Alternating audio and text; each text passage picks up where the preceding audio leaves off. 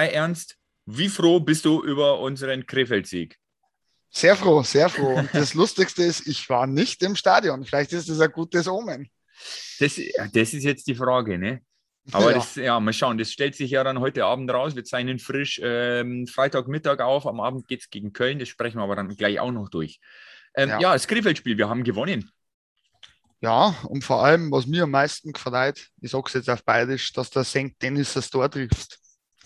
Ja, das war schon, der hatte einen guten Tag. Das müssen wir echt so stehen lassen. Also wir können ja mal die Torfolge 1-0, St. Dennis, dann kam 1-1, dann kam 2-1 ja. St. Dennis, dann kam es 2-2, dann kam es 3-2 St. Dennis und dann kam der Schönberger noch und dann kam es 4-3 noch und dann haben wir es, ja, über die Zeit retten mussten wir es nicht, weil wir waren eigentlich die bessere Mannschaft. Das muss man ja. eigentlich klar sagen. Also die Schussstatistik ist wieder das, was Pokel auch sagt. Wir, wir, wir, die Statistiken sprechen alle für Straubing, nur wir ziehen da nicht unseren Profit raus. Also wir hatten 61 Schüsse. Ja, ich, ich sehe einfach tatsächlich momentan das Problem nicht mal in der Schussstatistik. Momentan nehmen aber auch viele Schüsse, wo man sagen muss, die können oder äh, die Wahrscheinlichkeit, dass die in einem Torerfolg enden, ist gering. Aber wo ich nach wie vor ein Hauptproblem sehe, nachdem ihr Videostudium gemacht habe, ist auch in dem Spiel haben wir wieder zu viel Konter gefahren. Und das, das ist was, was wir jetzt schleunigst unterbinden müssen, weil sonst könnte einmal, nehmen wir mal München, Mannheim in, mit voller Kapelle kommen und das könnte ganz böse werden. Ja, dann wird es ein 6-1, ein 7-1 gegen uns, definitiv. Ja. Es, es war zwar besser als in den vergangenen Spielen, aber immer noch nicht optimal.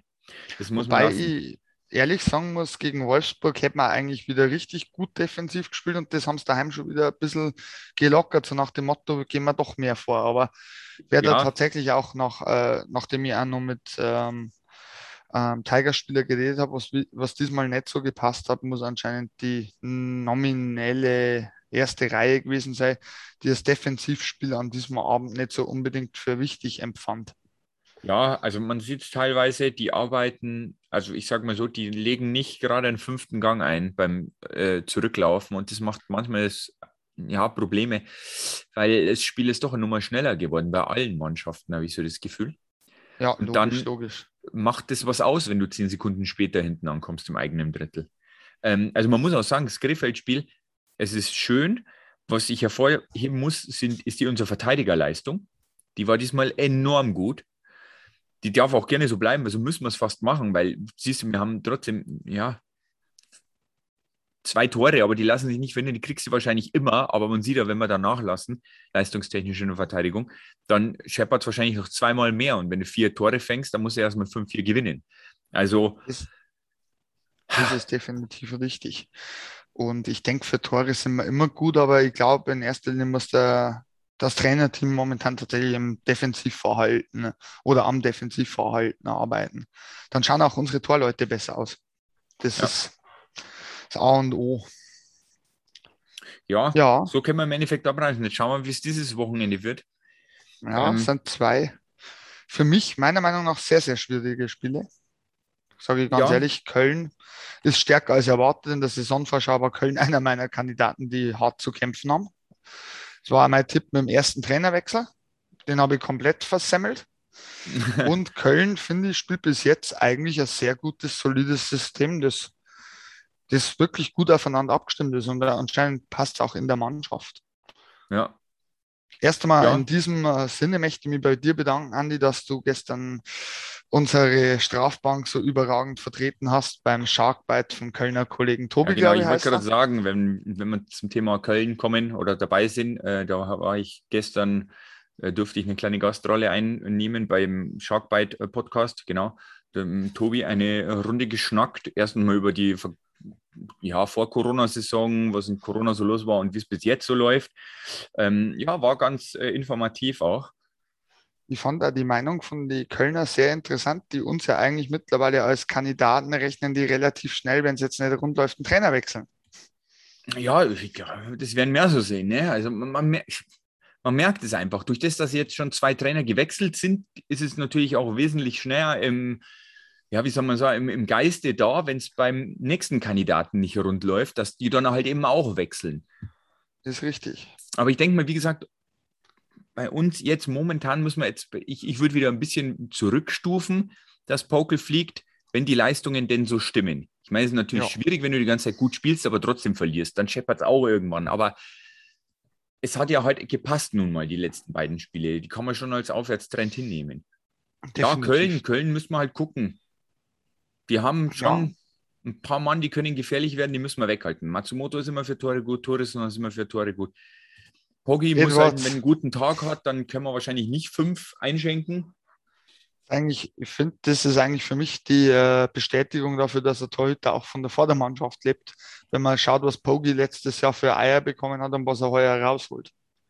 Ja, genau, da merkt man es auch wieder. Also Defensive hat schon was auch mit dem Tor zu tun. Ja, äh, Sonntag spielen wir gegen Schwenningen. Das da muss eigentlich, eigentlich Pflichtsieg her, aber wie wir immer wissen, bei den Straubingern gegen die Schwachen spielen wir dann immer ein bisschen schlechter als gegen die Guten. Wobei man natürlich sagen muss, Schwenningen auch mit großen Ambitionen wie wir gestartet, den Kader eigentlich von den Namen her verstärkt mit Top-Neuzugängen wie Patrick Lund und Niklas Burström aus der Swedish Hockey League, die beide bisher ferner liefen spielen. Also ich habe das letzte Mal mit einem Schwenninger, den ich Zeit kenne, geredet, sagte, mich erinnert euer, äh, Patrick Lund da an euren damaligen Eric Boudoir oh. mit oh. großen Vorschusslorbeeren gekommen und eigentlich ein kompletter Fremdkörper, wo man sich fragt, wie hat er das auf 50 Punkte in der SHL geschafft? Ja. Was schon eine harte Nummer ist, weil Lund auch nochmal Nationalspieler war, schwedischer. Also kann er eigentlich Eishockey spielen. Ja, wer weiß, was dann wieder nicht passt. Ne? Dann ja, hat das, ähm, aber kann nicht abrufen. Die Frage ist, warum passt ihm das System nicht, passt die Reihe nicht, ist er privat vielleicht nicht zufrieden. Naja, da kann man dann immer rätseln. Ja, aber nichtsdestotrotz gegen Schwenningen muss ein Sieg her, einfach weil die auch schon unter uns sind und das eventuell die nötigen Punkte wären für die Abrechnung am Ende der Saison. Ne? Ja, ich sehe es genauso. Es ist halt jetzt ganz interessant zu beobachten, weil äh, Schwenningen noch viel, viel gehöriger unter Druck steht als wir. Ähm, wenn die denn am Wochenende zweimal verlieren sollten, ob dann der hochgehandelte Niklas Sundblatt seinen Posten räumen muss. Ja. Und wenn es gegen uns verlieren, behaupte ich, ist er so und so weg, egal ob die heute gewinnen oder nicht. Das kann gut sein. Schauen wir mal, ob das dann zutrifft. Ja. Und dann hätten wir eigentlich zu diesem Wochenende zuzählend noch am Dienstag ein, ein Dienstagsspiel nächste Woche gegen die Iserlohner. Oh, oh. Das wird schwierig, ja. Ich, ich bin da auch nicht. Oh. Ein Wiedersehen mit Senna und Ziegler. Ja.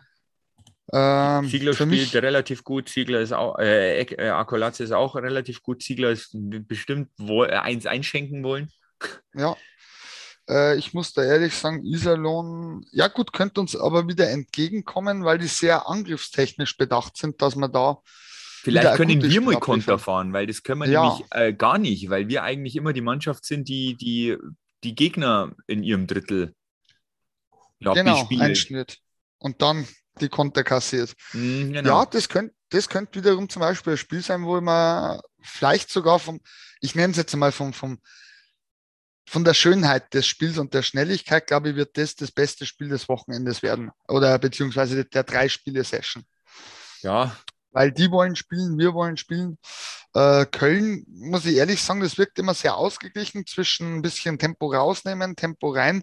Und Schwenningen, glaube ich, ist tatsächlich gegen uns, werden die sehr destruktiv spielen und auf Konter lauern. Mhm. Weil ich glaube, dass bei denen der, wir nennen es der Angststachel, sehr tief sitzt, ja, keine Fehler machen. Es sei denn, sie wollen einen Trainer raus haben. Dann glaube ich, wird man das auch ziemlich schnell sehen. Weil du weißt, ja. das aus den letzten Spielzeiten, egal wo Schwenningen war, wir haben gegen die immer hässliche Spiele gehabt. Die waren ja. eigentlich nie schön anzuschauen. Nein, nein, die waren wirklich nicht schön. Das muss so man wie in so Nürnberg sagen. ungefähr. Ja, genau. Leider. Ja, dann gucken wir mal, was das Wochenende bringt. Über eine kleine Sache müssen wir mal noch reden, so oder so, weil es einfach ein Aufreger war in der vergangenen Saison, nämlich das äh, Nicht-Tor-Tor zwischen Augsburg und Nürnberg. Was also ich habe davon erst am nächsten Tag mitbekommen. Ich schaue mir dann immer die Highlights an, aber schon davor war Twitter voll ähm, ja. weil eben auch dann ja besprochen worden ist von der DL, wie das handhaben und wie und, und so weiter. Ich, ja, ich, hm, ich habe es auch ne? erst am nächsten Tag gesehen. Ich war ja auf Scouting-Tour. Ja, genau, da musst du auch gleich noch was sagen dazu. Ja, äh, ich muss jetzt mal ganz ehrlich sagen, also das wir haben ja gerade im Vorfeld schon diskutiert. Ich bin ja absoluter Freund der Torlinientechnik. Das heißt, erst wenn der Puck die Torlinie überquert, und zwar im, vom blauen, also ja, wie nennt man es, Torraum, vom blauen Torraum mhm. rein ins Tor, dass dann quasi ein Bildmaterial oder ein Signal an den Schiedsrichter gesendet wird, wie es in der, glaube ich, KHL haben sie das. Mhm. Der Fall ist, dann kann sowas gar nicht passieren, weil es erinnert mich doch irgendwie an das Phantomtor von Thomas Helmer im Fußball damals, wenn der das was sagt, Andi. Mhm, ja, ja, das sagt von mir Bayern tatsächlich noch was. Nürnberg war übrigens auch ein Derby, ja. wo das passiert ist. Äh, die Handhabung ist natürlich sehr schwer. Ich hätte jetzt zum Beispiel gesagt, weil ich finde, das war schon ein Tor, das das Spiel entschieden hat. Ich weiß nicht, wie du das siehst. Ja, also in den anderen Podcasts sagen sie, ja, es war, aber das, ich habe da mir auch gedacht, nein, eigentlich so unwichtig war das nicht. Mhm. Weil das kann nämlich, das war im Endeffekt, das ist so ein Dolchstoßtor. Passiert genau, das nicht sag... und dann, dann hat die Mannschaft nämlich noch Bock und kann es drehen. Ne? Richtig. Du weißt ja, wie schnell das geht. Wenn du, nimm mal, nimm mal bloß mal ein einfaches Beispiel, du bist 2-0 vorne äh, oder 2-0 hinten, machst einen Anschluss und dann fällt das als drittes Tor. So, dann ist dein Momentum weg, du gibst dich auf. Ist ja. aber jetzt dieses Tor, was weiß ich, ja 7-1 oder was, interessiert es natürlich keinen, ja. aber in dem Fall war es ja kein Spiel, wo man sagt, die waren fünf Tore auseinander. Ja. ja, jetzt wurde immer diskutiert, wie kann man sowas verhindern. Der, der fade Beigeschmack ist ja laut den, den anderen Podcasts halt auch, es wurde vorher den Schiedsrichtern gesagt und es wurde nichts unternommen. Wo ich mir denke, warum nicht? Also im Fußball gehen die doch die Tornetze durch. Richtig ich weiß nicht, also früher, ich weiß nicht, ob es heute noch so ist äh, oder ob das vielleicht weiter also vorhin geprüft wird. Die Schiris laufen hin und tupfen ein bisschen am Netz ja, herum ich wollte und, und gucken, sagen. ob das Ganze ist. Ich, ich, ich, mir, ich, ich meinte auch permanent in der Erinnerung, dass das die Schiris in der DEL auch machen. Ich wollte gerade was zu dir sagen. Ähm, beim letzten Heimspiel gegen Bittigheim, wo ich drin war, sind die Schiedsrichter, als quasi äh, die Spieler rausgekommen sind, an den Toren vorbeigefahren und haben rumgezupft, ob die intakt sind. Und ähm, das gehört sich eigentlich immer so, und zwar von Zweien kontrolliert. Das ist ja in Straubing auch immer so gewesen. Im Fernsehen ja. sieht man das oft nicht, Nein, aber im Stadion siehst du das immer schön, vor allem da, wo ich stehe, du weißt ja, wo ich stehe. Mhm. Und anscheinend wurde es da nicht gemacht oder nur sehr sporadisch. Ja, das heißt also, wir brauchen eine kleine Nachschulung für die Schiedsrichter. So. Da bräuchte man in vielen Dingen. Leider also man muss mal sagen, Krefeld Schiedsrichterleistung war zum Beispiel top, da gibt es jetzt nichts. Ne? Ja. Aber solche ja. Netzsachen, die müssen ja drin sein. Ich meine, so ein Ablauf, wie ein Match zu beginnen hat, sollte bei allen Schiedsrichtern irgendwie gleich sein. Ja. Ähm, jetzt nochmal ein anderer Gedanke. Ja. So, es ist jetzt natürlich im Nachhinein schwierig, irgendwie zu sagen, ja, wir canceln das, das, das Spiel und machen neu oder wir streichen das Tor. Das, das ist ja im Nachhinein ist es ja schon zu spät. Die Frage ist, wie will man das verhindern, dass sowas einfach nicht mehr stattfindet? So. Also erst einmal, man lässt die Schiedsrichter nachschauen. Ja. Und dann einfach im Vorhinein reparieren. Zweitens, warum zur Hölle stehen bei denen kaputte Tore rum? Ja. Also ich muss sagen, wenn sowas, wenn sowas passiert in einem Spiel oder in Spielen, eigentlich müsste es Punkt, Punktabzug für die Heimmannschaft geben, für das, dass die kaputte Tore rumstehen haben. Richtig. Weil dann wären nämlich die Eismeister bzw. der komplette Verein immer schön daran interessiert, dass Netze intakt sind. Richtig, gebe ich dir vollkommen recht, sehe ich auch so. Weil Dafür ist nämlich der Verein verantwortlich. Ja, oh, äh, das ist ein Posten, der wurde einfach gar nicht diskutiert in den anderen Podcasts, finde ich immer ein bisschen schade. Ja. Weil dann heißt ja, die, die Schiedsrichter, ja klar, die können auch gucken, aber nichtsdestotrotz, ne, nichtsdestotrotz gehört davor ja auch schon eine Instanz her, die guckt, ob das Netz funktioniert. Weil ich meine, die trainieren ja auch mit einem kaputten Netz. Du sagst das ja ganz schön, wie kann man sowas vermeiden? Das ist eine ganz einfache Lösung weil nach jedem Tor gibt es ein Eröffnungsbully in der neutralen Zone. Da fahre ich davor zum Videobeweis, wenn ich mir nicht sicher bin, oder ich schaue mir jedes Tor nochmal an, wie ist die Scheibe da reingekommen. Ist zwar vielleicht, sage ich mal, zehn Sekunden dauert es dann immer länger, bis wieder das Bulli ist nach einem Tor. Ja. Aber dann, selbst durch das sehe ich ja dann, das war kein Tor. Ja. Und wenn ich es da nicht sehe, muss ich die Schiedsrichter nochmal irgendwie, ja, dann frage ich mich sowieso. Ja, ja das ist halt jetzt sagen, die, die, die Sache, wie, wie, weit will man immer Video ähm, nachschauen. Naja, gut, wenn ähm, man die Technik hat, warum nicht? Es tut nicht weh. Ja, nee, es geht halt dann darum, wie war der Pass dann, der zum Tor äh, zustande kommt. War da ein Sturzschlag? Mhm. Ist da immer irgendwas? Nee, da kann man dann immer viel nachschauen, aber nichtsdestotrotz, ja, ich verstehe auch nicht, warum das keiner gesehen hat. Da laufen zehn Spieler rum, es gucken noch 20 von der Bank zu. Also, puh, ich meine, es war ja jetzt nicht gerade irgendwie knapp oder so. Also, ja. Ja. Ja. Ja. Hoffen wir, dass es nicht mehr vorkommt. Jetzt war es unter der Saison, wenn sowas in die Playoffs ist, dann wäre der Aufschrei natürlich nochmal eine Nummer Ich, größer. ja. Ja, Genau berichte so mal von deiner Scouting-Tour, die war sehr actionreich. Ja, absolut. Also ich habe mir am letzten Sonntag das Spiel des VER Selb gegen die Lausitzer Füchse angeguckt. Und ich fange eigentlich gleich mal mit den positiven Dingen an. Äh, hier war auch schon die 3G-Plus-Regel. Das ist schon wieder ein ganz anderes Gefühl, wenn du da in einem Stadion drin stehst, der ohne Maske und macht doch eine ganz andere Stimmung. Ähm, dann eigentlich der größte Aufreger für mich, ähm, ich weiß nicht, sagte der Name Markus Brill als DEL-Schiedsrichter noch was? Der, glaube ich, hat letztes Jahr noch DEL gepfiffen Ja, und ist runtergestuft worden, völlig zu Recht. Äh, in der vierten Minute für mich einer der Aufreger. Am, dem Goldhelm, also ich weiß nicht, ob du Goldhelme noch kennst, hat es auch in der DEL auch Ja. gegeben, der Topscorer der Teams. Äh, wurde arg bewacht am linken Pfosten, weil der nur noch einschieben wollte zum, glaube ich, 1-0 wäre es dann gewesen für die Lausitzer Füchse. Hunter Garland heißt der Spieler. Übrigens ein sehr guter Spieler. In den vier Minuten hat man das schon gesehen, wo er gespielt hat. Sehr intelligent. Äh, und dem wird beinahe das Auge ausgestochen. Äh, läuft blutüberströmt raus. Äh, der Schiedsrichter gibt keine zwei oder fünf Minuten für den Verursacher, war in diesem Falle äh, Nick Walters von Selb. Äh, dass man mal jetzt mal die Relation sieht, dann kommt der Kapitän der Lausitzer Füchse, verprügelt den nach Strich und Faden. Äh, der geht dann halt, äh, für fünf Minuten auf die Strafbank plus zwei Minuten wegen unnötiger Härte, während der andere überhaupt keine Strafminute kriegt. Obwohl er einen Spieler komplett eliminiert, mit Verletzungsfolge blutend am Eis. Blut überströmt, der Spieler hat Glück, dass er noch ein Auge hat. Muss man ehrlich sagen. Also, Mhm. das hätte ganz in die Hose gehen können. Äh, und da frage ich mich dann schon nach Irrsinn. Also, da muss ich sagen, in dem Falle ist Fighting absolut berechtigt. Ähm, zwei Minuten dann, wenn ich mal den pack, also das war vorsätzlich faul, das war kein, äh, wie soll man das sagen, es war kein Versehen, sondern der war nur auf den Spieler aus, dass er den eliminiert. Und äh, sowas würde in der DEL, behaupte ich, durch mittlerweile nicht mehr passieren.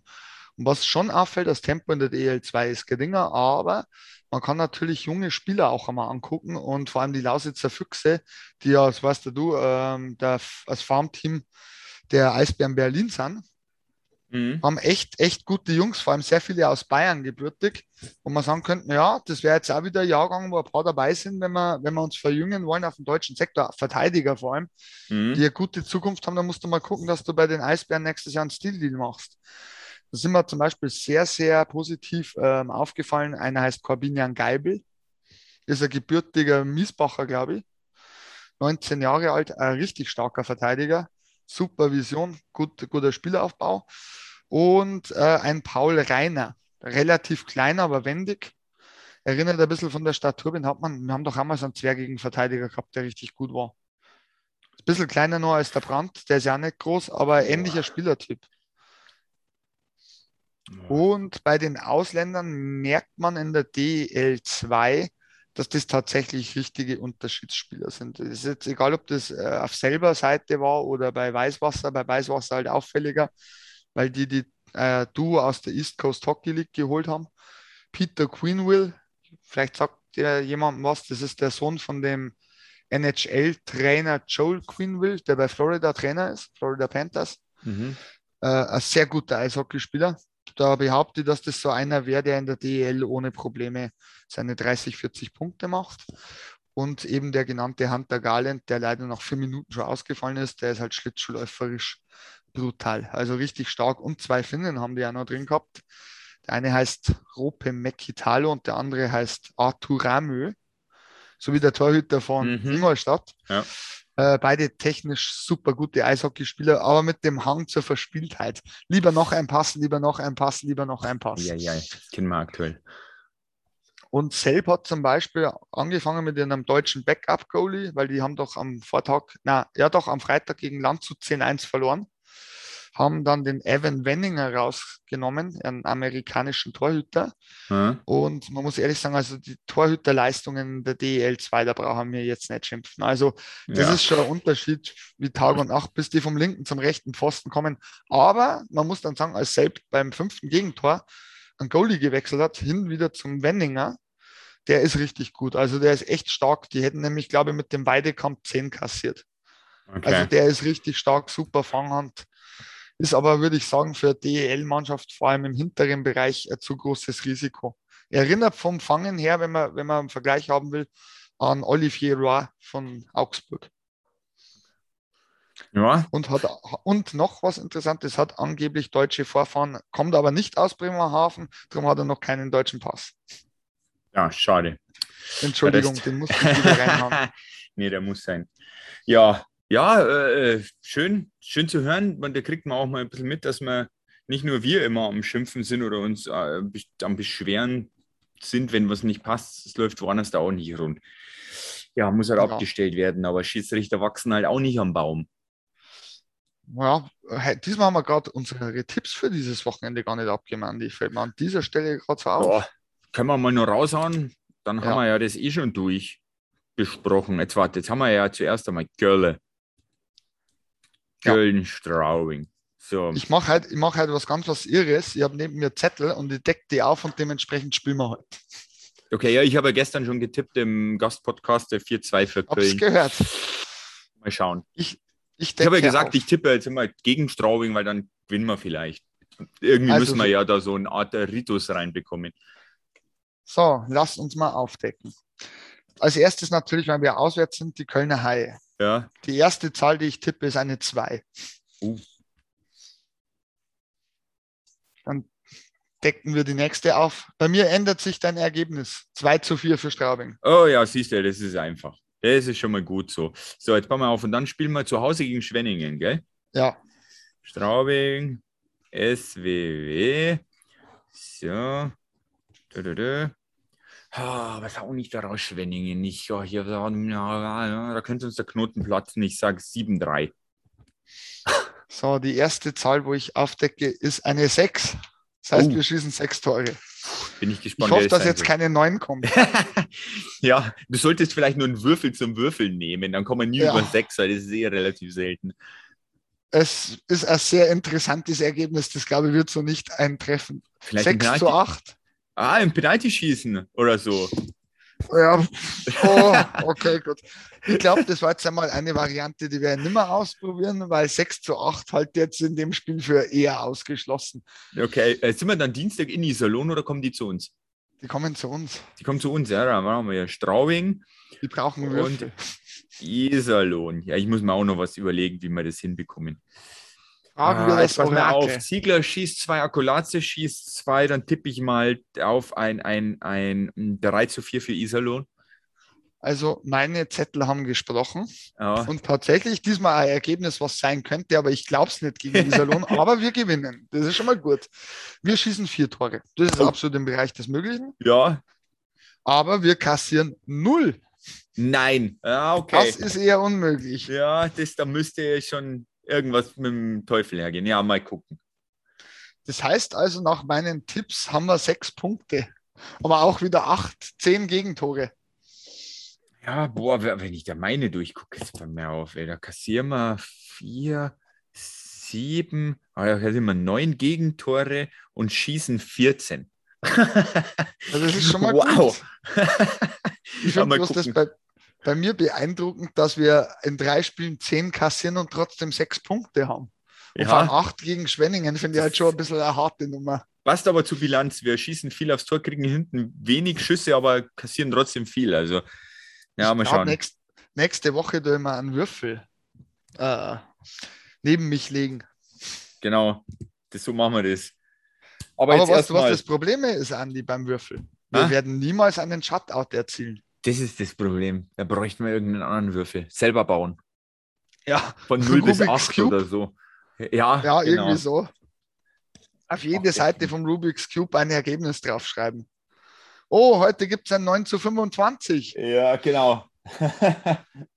Naja, ja. nee, nee. Hör auf, X zu 0 Spielerbruch. Ja, irgendwie so. Heute, So. Diese Woche hat es eigentlich gar nichts, gell, bei uns abseits des Eises gegeben. Weder irgendwie Personal noch irgendwas Großes. Na, gar nicht. Ein Gesellschafter mehr sitzt wieder mit am Tisch. Ach ja, stimmt, stimmt. Das Was war so das Einzige, was vielleicht noch erwähnenswert Der, wäre. der Schreiner, oder? Äh, Glaub ich, ja, Schreiner. ja, müsste genau so irgendwie geheißen haben. Ich habe nur überflogen. Ja. Ja, dann Da würde ich sagen, wir hören wir uns nächste Woche nach diesen drei Spielen und schauen wir mal, wie wir dann lagen. Ja. Also ich bin irgendwie guten Mutes, dass diese Woche, dieses Wochenende vielleicht einmal beim nächsten äh, Sorgenkind in unserer Mannschaft vielleicht der Knoten platzt. Hoffen wir es. Ja, jetzt haben wir in letzter Zeit doch einige Leute gut kritisiert. St. Dennis wurde gut kritisiert, jetzt liefert er. Vielleicht sollten wir das immer machen. Vielleicht Stimmt. ist es äh, Aikison übelst gut, nachdem dass ich ihn gestern ein bisschen sch- Ja, kritisiert habe. du musst bedenken, er spielt heute gegen Köln. Ist immer gutes Ja, ja, ja, stimmt. Können wir jetzt auch nicht drauf schließen. Ja, Boah, macht Muller, St. ja, Dennis also das ist wirklich das ist Ja. Katastrophe. Das ist untermenschlich, was der Jetzt, abliefert. jetzt gucken wir halt mal nach den drei Spielen. Da sind wir dann, haben wir schon wieder ein bisschen mehr und dann gucken wir mal, Ja, was wir da so sagen nächste Woche. Also, ihr hört uns nächste Woche wieder. Gesund bleiben. das ist das Allerwichtigste. Unterstützt Und diesmal bin ich tatsächlich im Stadion wieder vertreten. Genau, schreit einfach ganz laut ernst. Vielleicht schreit er zurück. Dann könnt ihr Wahrscheinlich. ihn kennenlernen. Dann wünsche ich dir noch einen schönen Abend, Andi, und schauen wir, was dabei rauskommt heute. Genau, richtig. Also dann. Jawohl. Ciao. Auf Wiederhören. Servus.